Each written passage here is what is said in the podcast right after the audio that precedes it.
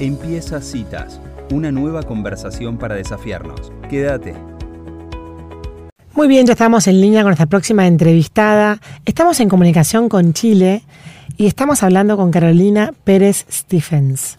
Ella es, eh, como dicen en Chile, educadora de párvulos, es maestra jardinera y además es autora de un libro llamado Secuestrados por las pantallas. Tiene una cuenta de Instagram eh, muy, muy informativa que invitamos a todos los oyentes a seguirla. Y la verdad que es una especialista en estos temas. Bienvenida Carolina Citas, mi nombre es Elisa Peirano. ¿Cómo estás? Hola, muchas gracias por el interés en este tema y gracias por hacer este llamado a través de la cordillera. Estoy muy feliz de, de conversar con ustedes. Nosotros también.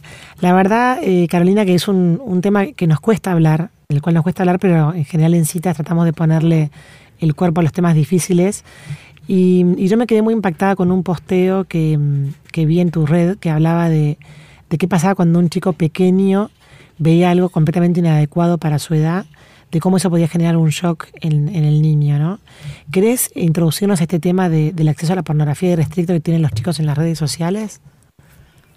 Sí, el tema es bien grave e incluso es más grave de lo que los psiquiatras en Estados Unidos en el año 2019 auguraban. Ahora, hay que entender, antes de hablar de la pornografía o del efecto de las pantallas, uno como mamá, como papá y como profesor tiene que preocuparse de estudiar cómo funciona el cerebro y cómo aprende el cerebro y cómo es de diferente el cerebro de un niño chiquitito, de un adolescente y de un adulto porque un adulto siempre va a ponerse en, los zapatos de adulto y no puede recordar cómo sentía o cómo pensaba cuando era chico. Entonces, no da lo mismo ver pornografía a los 30 que ver pornografía a los 8 y también tener súper claro que la pornografía también ha evolucionado. Antes era en una revista o en un video que te costaba ir a, ir a encontrar, pero hoy día tenemos eh, pornografía violenta en el celular a solo un clic de distancia. Entonces, esta super accesibilidad y esta normalización que mucha gente hace, que no, que no importa, si igual se lo va a encontrar, está dejando estragos en muchos, muchos niños. Es tremendo esto que contás, Carolina. Ahora, eh, ¿querés contarnos cómo funciona el cerebro de un niño para que esta sea la primera parte de nuestra charla? Ay, me encanta. Mira, lo que primero tiene que tener la gente súper claro que el, cerebro no ha evolucionado prácticamente nada desde nuestro antepasado eh, Homo sapiens. O sea, el cerebro humano solo aprende con los cinco sentidos y con otro ser humano que me modele, me hable y me enseñe. Así es como aprendemos a hablar, a caminar porque alguien que nos quiere nos mira a los ojos y nos dice, vamos que tú puedes, yo sé que te cuesta, te caíste, aquí estoy yo para ayudarte. Y así, entre ensayo y error, el cerebro va aprendiendo. Nos han dicho que los niños de hoy día vienen con un cerebro distinto, con un chip distinto y nos andan diciendo que son nativos digitales. Eso es mentira porque el cerebro no ha evolucionado prácticamente nada. Entonces seguimos necesitando de adultos en la casa, en el jardín infantil, en el colegio, que nos enseñen y más que nos enseñen de manera directa, nos enseñen con experiencias concretas. Entonces por eso los niños necesitan para aprender matemáticas piedras, ramitas, o sea, el niño tiene que aprender por distintas formas. El problema es que nosotros, especialmente en Latinoamérica, a nosotros nos han educado con un pizarrón y tenemos que quedarnos quietos mirando a esto y supuestamente de ahí aprendemos. Entonces, si uno entiende que para aprender a hablar yo necesito que alguien me hable, que me cuente cuentos, que me cante canciones, yo voy a saber que esta app, por más linda que sea, no le va a ayudar a mi hijo a aprender a hablar. Entonces, por eso es tan importante saber cómo un niño aprende realmente matemáticas en cuarto básico, cómo hay que enseñar la sexualidad. Pero hoy día, eh, al menos aquí en Chile, prácticamente el 100% de los niños de 12 años es dueño de un smartphone con acceso ilimitado a Internet. Entonces, por eso yo hago un llamado a todos los profesores, profesoras, a estudiar de neurociencias, que obviamente ha evolucionado también mucho, porque los escáneres también están súper, pueden ver hasta lo que uno, cómo, cómo brillan las neuronas, y esa misma información traspasársela a los niños, y los niños entienden, cuando uno se lo enseña de manera entretenida, yo voy con Mr. Brain y la neurona, los niños entienden porque ellos se dan cuenta que tienen que cuidar su cerebro. Mm. Qué importante esto estás contando, Carolina. ¿Cómo es la mejor manera de cuidar el cerebro de un chico de 12 años? Uy, muy buena pregunta. Lo que pasa es que hasta los 12 años el único trabajo del cerebro es conectar y conectar toneladas y toneladas de neuronas y, estas carreteras del conocimiento se, se, van cimentando muy fácilmente. Pero a los 12 años, que es cuando ya se entra a la adolescencia, Imaginémonos que entra un jardinero a podar todo lo que no se ha usado. Entonces, si un niño desde el nacimiento hasta los 12 años ha practicado un instrumento musical, hace deporte, le gusta leer, le gusta investigar, le gusta conversar, eh, qué sé yo, miles de cosas, va a entrar este jardinero y va a decir, ah, tengo que poder sacar poquito por aquí, poquito por allá, pero voy a dejar esta super carretera de los idiomas, de los instrumentos, del deporte, etcétera, para que sigan en el fondo tonificándose y fortaleciéndose. El problema es que hoy día nuestros niños están con teléfono desde la cuna. ¿Y qué es lo que hace una niñita de 10, de 9 años? Sacarse selfie, no tiene ganas de leer, no tiene ganas de aprender, lo único que quiere es estar en TikTok y hacer video. Entonces, cuando cumpla 12 y entre este jardinero a podar, las únicas carreteras neuronales que va a dejar van a ser la de sacarse selfie, ponerse filtro y hacer video en TikTok. Y todas las otras carreteras de aprender nuevas cosas, aprender idioma, aprender deporte, las va a botar a la basura. Entonces, yo como mamá o como profesora, ¿qué set de neuronas quiero que mi hija mantenga en su adultez?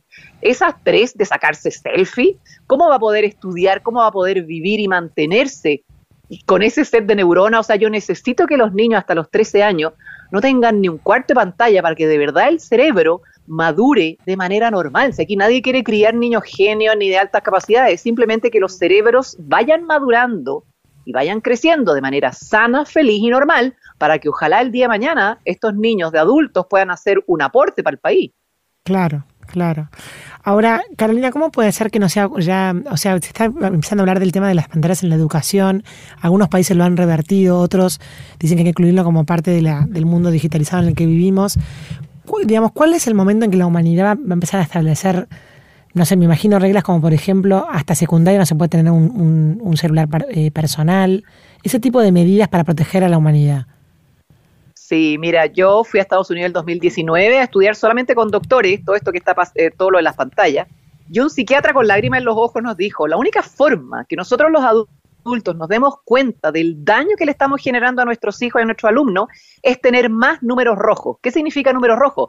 Que la estadística en suicidio, crisis de pánico, ansiedad, depresión aumente de manera descarada y ya después de la pandemia esos índices están pero al rojo vivo. Entonces, pero esos números rojos hoy día tienen nombre y apellido y son hijos de alguien. Mm. Entonces, ¿qué más evidencia científica necesitamos si hoy día la literatura está a un clic de distancia, la gente puede leer los libros, están los papers, se hacen webinars, se hacen seminarios, pero algo nos está pasando aquí en Latinoamérica que no lo queremos ver. Entonces, ¿qué pasó en Suecia? Suecia se creyó esto de la digitalización de, la, de las salas de clase y gastaron toneladas de corona para que todo niño tuviera un computador, un tablet, etcétera, etcétera. Y ellos se dieron cuenta que año a año sus alumnos a nivel de país iban bajando en los rankings de comprensión lectora.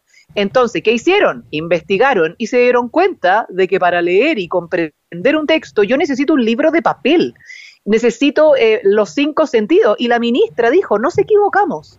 Así que ahora todo esto a la basura y ahora vamos a invertir estas toneladas nuevas de, corona en material concreto, en libros, etcétera. Entonces, no hay que meter en un mismo saco todas las pantallas. O sea, ¿qué es lo que hacen los hijos de, de, de los supermillonarios de Silicon Valley? Es cero pantalla, cero, cero tablet, cero todo, hasta los 13 años. De manera que los niños eh, aprendan a comprender un texto, sean creativos, sean innovadores, sean capaces de resolver problemas. Y a los 13 años dicen, sí, estos niños ya están bien, ya están maduros, son competentes, ahora les vamos a enseñar programación, robótica, codificación y se van a trabajar a la NASA, MIT, etcétera. Entonces, no es que no vayan a tener tecnología, no, jamás. Nosotros estamos usando tecnología para poder comunicarnos, ¿te mm, fijas? Mm. Es saber qué tecnología, con qué fin y para qué edad. Claro, claro, o sea, tal cual. Es, como eh, segmentar y ser como más, más eh, específicos en las etapas y en las edades, ¿no? Claro, o sea, en un jardín infantil eh, o en primero básico, los niños tienen que aprender a leer con libros, pero también, no solamente con libros, con una profesora que se disfrace, que los haga reír, que haga del momento de lectura algo mágico. Entonces, no es solamente, solamente un tema de ver qué pasa con las pantallas, tenemos que ver otro tema, cómo estamos preparando a nuestros profesores para encantar a los niños. Hoy día los psiquiatras hablan de una pandemia de anedonia de niños y adolescentes y es que los niños hoy día no tienen no sienten placer con nada si es que tú no les das una pantalla. Entonces, ¿qué va a hacer de este niño de adulto cuando vaya a trabajar, cuando forme una familia, si es que solo te da placer una pantalla? Entonces, este libro 1984 de Orwell, que yo creo que Orwell lo escribió pensando esto nunca va a pasar, bueno, está pasando. El problema es que cómo van a vivir nuestros hijos, porque hoy día con la inteligencia artificial y la automatización, el mismo Elon Musk lo dijo el otro día, va a haber una generación de gente inempleable. ¿Qué significa eso? Que va a buscar trabajo durante toda su vida, pero no va a encontrar, porque va a estar todo automatizado. Entonces, lo único que va a proteger a nuestros hijos para que ellos el día de mañana puedan conseguir un trabajo y mantenerlo y ser felices en ese trabajo, es si nosotros desde el día uno nos dedicamos a enseñarles para que ellos desarrollen su creatividad, su pensamiento crítico, su capacidad para innovar, para resolver problemas, para comprender lo que leen. Mm.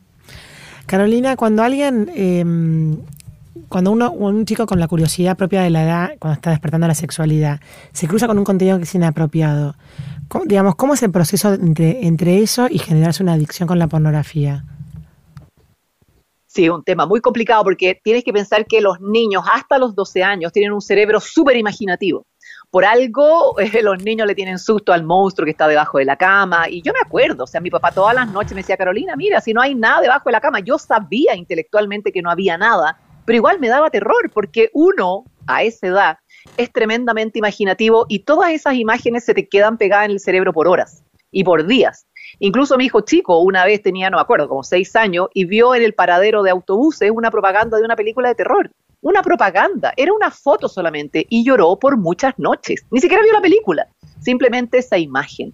Entonces, eso es lo que hay que entender con respecto al cerebro de un niño chiquitito. Estas imágenes duras, violentas, que se, se escapan de la normalidad, les causan mucho estrés a los niños y se les quedan grabadas por hora. Entonces, hay que pensar qué pasa con un conejito cuando tú vas en el campo y le muestras esta luz fuerte en la noche, el conejito queda petrificado, ¿cierto? Y mirando esta luz. Entonces, hay muchos expertos que dicen, no, hay que explicarle a los niños que si están con el teléfono y alguien les manda un link porno o, o por el computador, que apaguen el computador y le vayan a decir a la mamá o al papá. La realidad ¿Qué es lo que pasa? Y eso lo han dicho los psiquiatras, que un niño puede estar haciendo una tarea o puede estar, no sé, en redes sociales y le llega este link de pornografía violenta.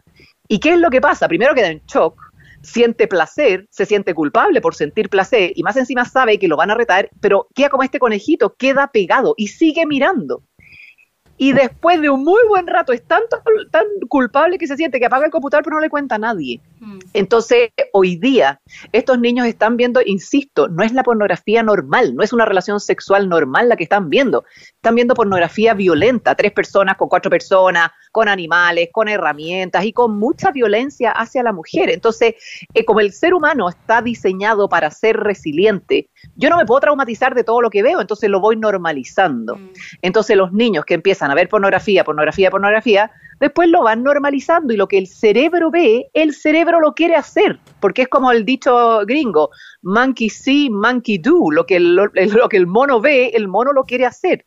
Entonces hoy día ya van varios casos en Inglaterra de, de hermanos de familias en sus casas que producto de la pandemia estaban encerrados, el niño de 13, de 12 veía pornografía y violó a la hermana de 6 y cuando lo ah. entrevistaban las psicólogas, decían, bueno, es que yo quería probar qué se sentía, porque tú te vas, te, vas normalizando estos hechos y te vas desensibilizando. Ese es el problema, porque si un niño empieza a ver pornografía violenta a los ocho, va a terminar violando a alguien, a alguien bien cercano. O sea, ahora ya no estamos hablando de pedófilos, del típico señor mayor que, que encuentra una niñita en la calle. No, estamos hablando de compañeros de clase, hermanos en una misma casa. Mm. Entonces, por eso, y ya han salido muchos libros de cuál es el efecto de la pornografía en cerebros en desarrollo. Y hay un desafío en TikTok que dice, anda al patio de los más chicos de tu colegio, de primero básico, muéstrales pornografía violenta y graba su reacción.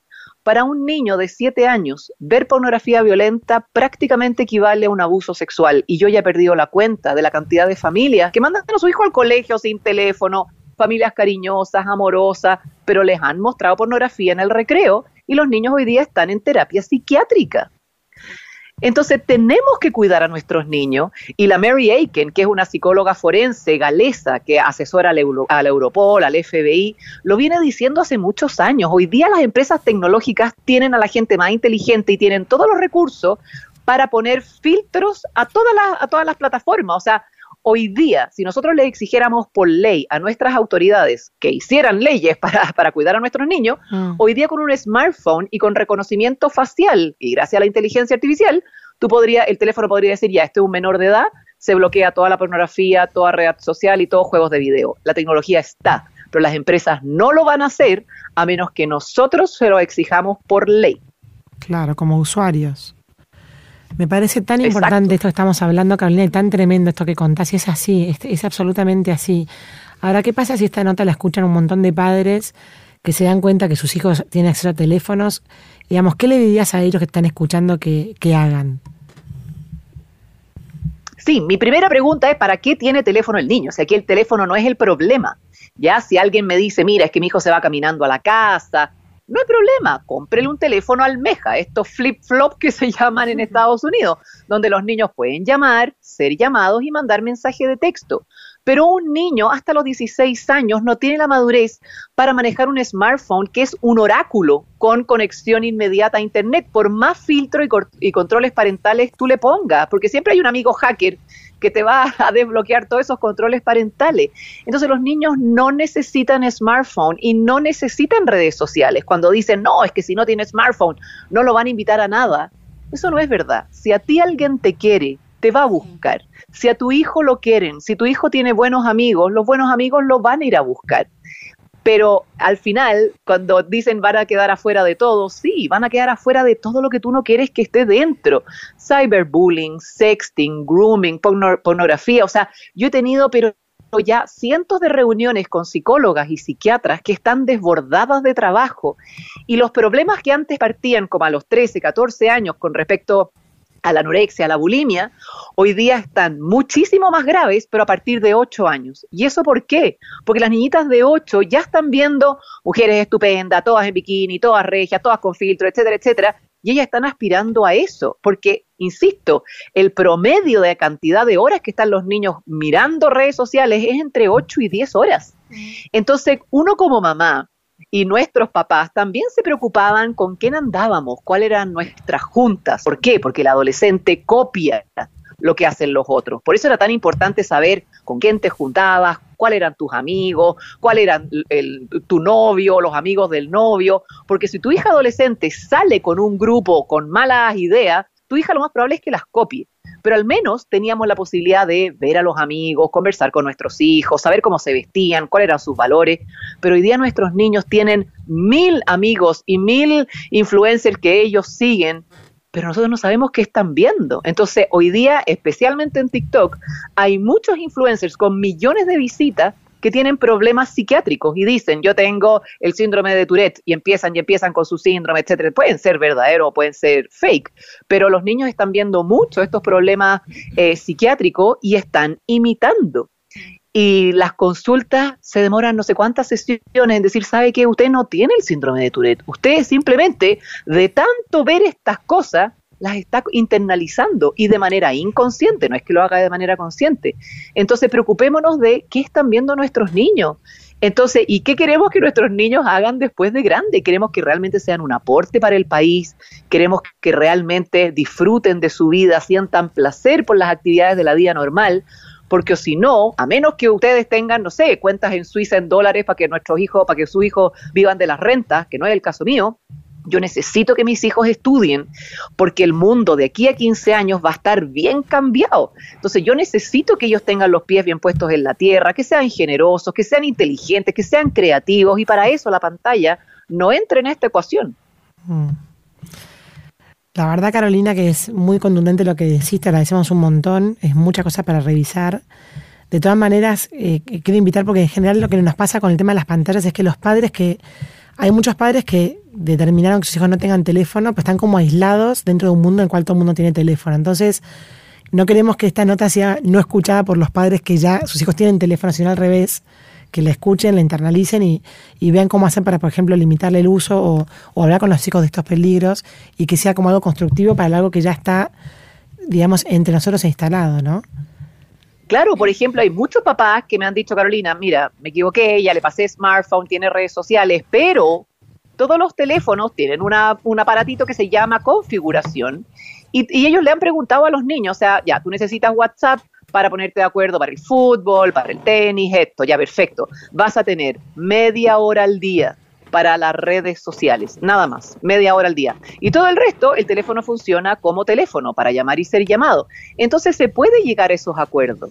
¿Ya? Entonces, pero hay que ser valiente y explicárselo, porque la, idea, o sea, los adolescentes lo único que quieren es tener el teléfono abierto todo el día para estar todo el día mirando redes sociales, pero si el adolescente, el adolescente perdón, sabe que de antemano, que solamente va a tener media hora, va a buscar dentro de su rutina en qué minuto va a tener este tiempito para las redes sociales. Y eso es lo que yo hago con mi hija. Mi hija tiene 14, es la única del nivel del colegio que no tiene redes sociales y ella sabe que a los 16 yo le voy a prestar un smartphone y ella efectivamente va a tener 30 minutos 15 minutos para WhatsApp y 15 minutos para Instagram. Y ella desde ya se está como organizando. Ya, entonces yo le voy a decir a mis amigas que me manden todos los mensajes a tal hora para yo poder revisarlo.